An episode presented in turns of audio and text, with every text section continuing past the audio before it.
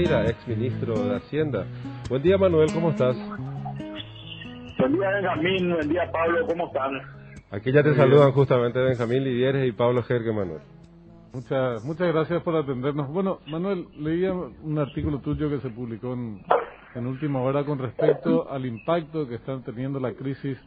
Hacías más énfasis en la situación política que en la, sanitaria.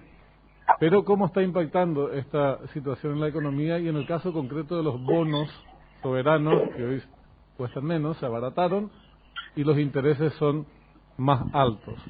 Eh, la pregunta es más abierta en realidad. ¿Cómo está impactando la crisis sanitaria y política en la economía? Bueno, este es un impacto que viene dándose hace rato, ¿verdad? Eh, el impacto el impacto sanitario ya ya lo ya lo vinimos viviendo durante todo el año 2020 si es que consideramos estos últimos eh, elementos que hemos visto de la crisis sanitaria y la crisis política en realidad todavía todavía esto es es, es muy temprano para para decir creo que existen dos elementos que, que son los que van a generar impacto. Por un lado, las restricciones de circulación, que son las que han salido, por más que se han, se han revisto esas, esas restricciones el día de ayer, permitiendo que, que se pueda circular hasta las 24 horas. Y eso obviamente genera posiblemente algún tipo de, de impacto positivo sobre todo en el sector gastronómico y en el sector eh, en el sector de eventos en cierta medida. Creo que con, el continuar con o el volver a la restricción de de no poder de no poder asistir a clases está afectando también a un grupo de gente que presta servicios alrededor del sistema educativo. El, acá creo que también el hecho del, temor que se está generando en la población por el incremento de la cantidad de casos, por el incremento también de la cantidad de fallecidos, la falta de camas de terapia, etcétera, creo que está empezando a, a, surgir un efecto de que hay mucha gente que está eh, guardando una restricción eh, una restricción autoimpuesta, digamos, o sea, estaba teniendo algún tipo de, cuarentena voluntaria que, también se está haciendo mucha mucha difusión de la posibilidad de que eso de, de, que eso se vaya realizando y esto obviamente empieza a afectar a esos sectores donde donde el aglutinamiento de personas es el que el que genera un impacto. Vamos, vamos a ver cuánto tiempo dura esto. Yo soy un creyente de que en realidad la mejor política económica que hoy podemos tener es la política económica vinculada a la vacunación masiva de la población. Así que creo que esto se va se va a seguir extendiendo hasta tanto veamos que, que se empieza a vacunar y creo que acá hay dos temas, ¿verdad? Un tema es la la, la, provisión de la vacuna o la, el acceso a, la, las vacunas que pueda tener el gobierno, que pueda tener el Estado, que pueda tener el sector privado, quien quiera que sea, por un lado, y por otro lado, el sistema de vacunación para hacer que efectivamente la gente se vaya inmunizando. Así que creo que medio por ahí viene la respuesta a la pregunta. Ahora, Manuel, en los últimos meses se insistió mucho, mucho eh, economistas, eh, acerca de las proyecciones, el Banco Central también, eh, de la recuperación económica en el orden del 4, 4.5% del Producto Interno Bruto para el 2021. Eh, no estaba en los cálculos el agravamiento probablemente de la situación sanitaria, tampoco el tema de las vacunas, la demora eh, en, la, en el acceso a las vacunas, que sigue existiendo el problema, ni menos la crisis política, discusión, juicio político, sí o no, etcétera. Entonces, a la luz de estos eh, elementos nuevos, eh, esas proyecciones, ya habría que corregirlas, presumís que se irían, que disminuirían, o todavía, como dijiste en algún momento, eh, de la charla, eh, es prematuro, hay que esperar un poco más. Mira, yo hasta ahora no veo muchos elementos, Benjamín, para que para hacer una una reducción del, de las proyecciones. Eh, el Banco Central, como sabes, está en 4%, nosotros estamos en 4,1% de, de proyección. Yo veo relativamente poco impacto hasta el momento. Eh, creo que, que esto obviamente puede cambiar de manera muy significativa.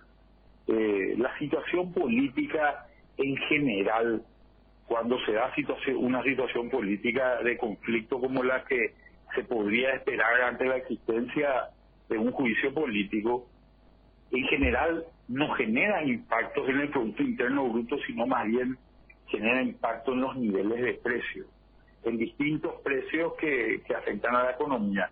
Uno de ellos, tal vez muy sensible, que es el que comentábamos eh, en, en la nota que hacía referencia, es el, el, de los bonos soberanos, que si bien los bonos soberanos siguen cotizando por encima de 100, cuando están cotizando por encima de 100, siempre generan un, un eh, o, siempre representan en general una, una visión positiva en general de la economía, lo que tuvieron es un pequeño desvío en relación a otros indicadores como es el caso del ENI.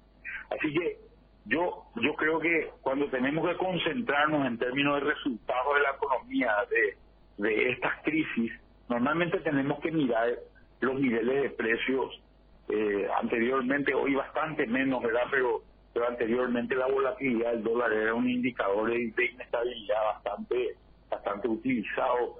Eh, el, el, el, caso de los bonos soberanos hoy que son bastante sensibles a ese tipo de cosas y otros otros precios que, que, pueden reflejar esa situación, ¿verdad? Pero todavía no estamos viendo una situación muy compleja en ese sentido y te digo, eh, los impactos todavía son limitados, dado que las restricciones son muy puntuales, eh, se han cambiado nuevamente las posiciones, eh, lo que decíamos el lunes no es lo mismo que lo que tenemos que decir hoy, porque porque en realidad se ha modificado el el, el sistema de restricciones, o sea, ha modificado el decreto que, que generaba esa restricción, entonces eh, creo que hay varios eh, varios puntos que, que generan ese impacto y, y eso sí creo que es muy temprano para medir todavía.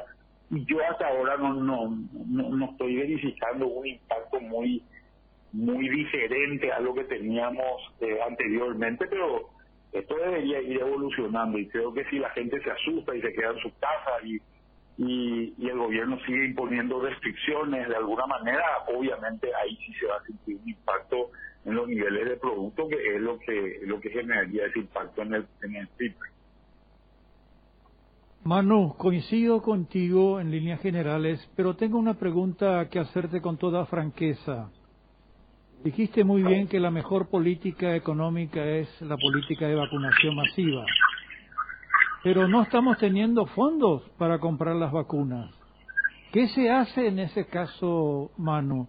¿Nos endeudamos o redirigimos recursos de una entidad a otra para fortalecer un fondo de salud vinculado con la compra de vacunas para todo el año? Mira, Pablo, hasta donde yo sé, eh, los números, y esta es la información oficial, del, del gobierno es que hay 230 millones de dólares sin ejecutar para el Ministerio de Salud dentro del plan de emergencia, que son los que están disponibles para esto.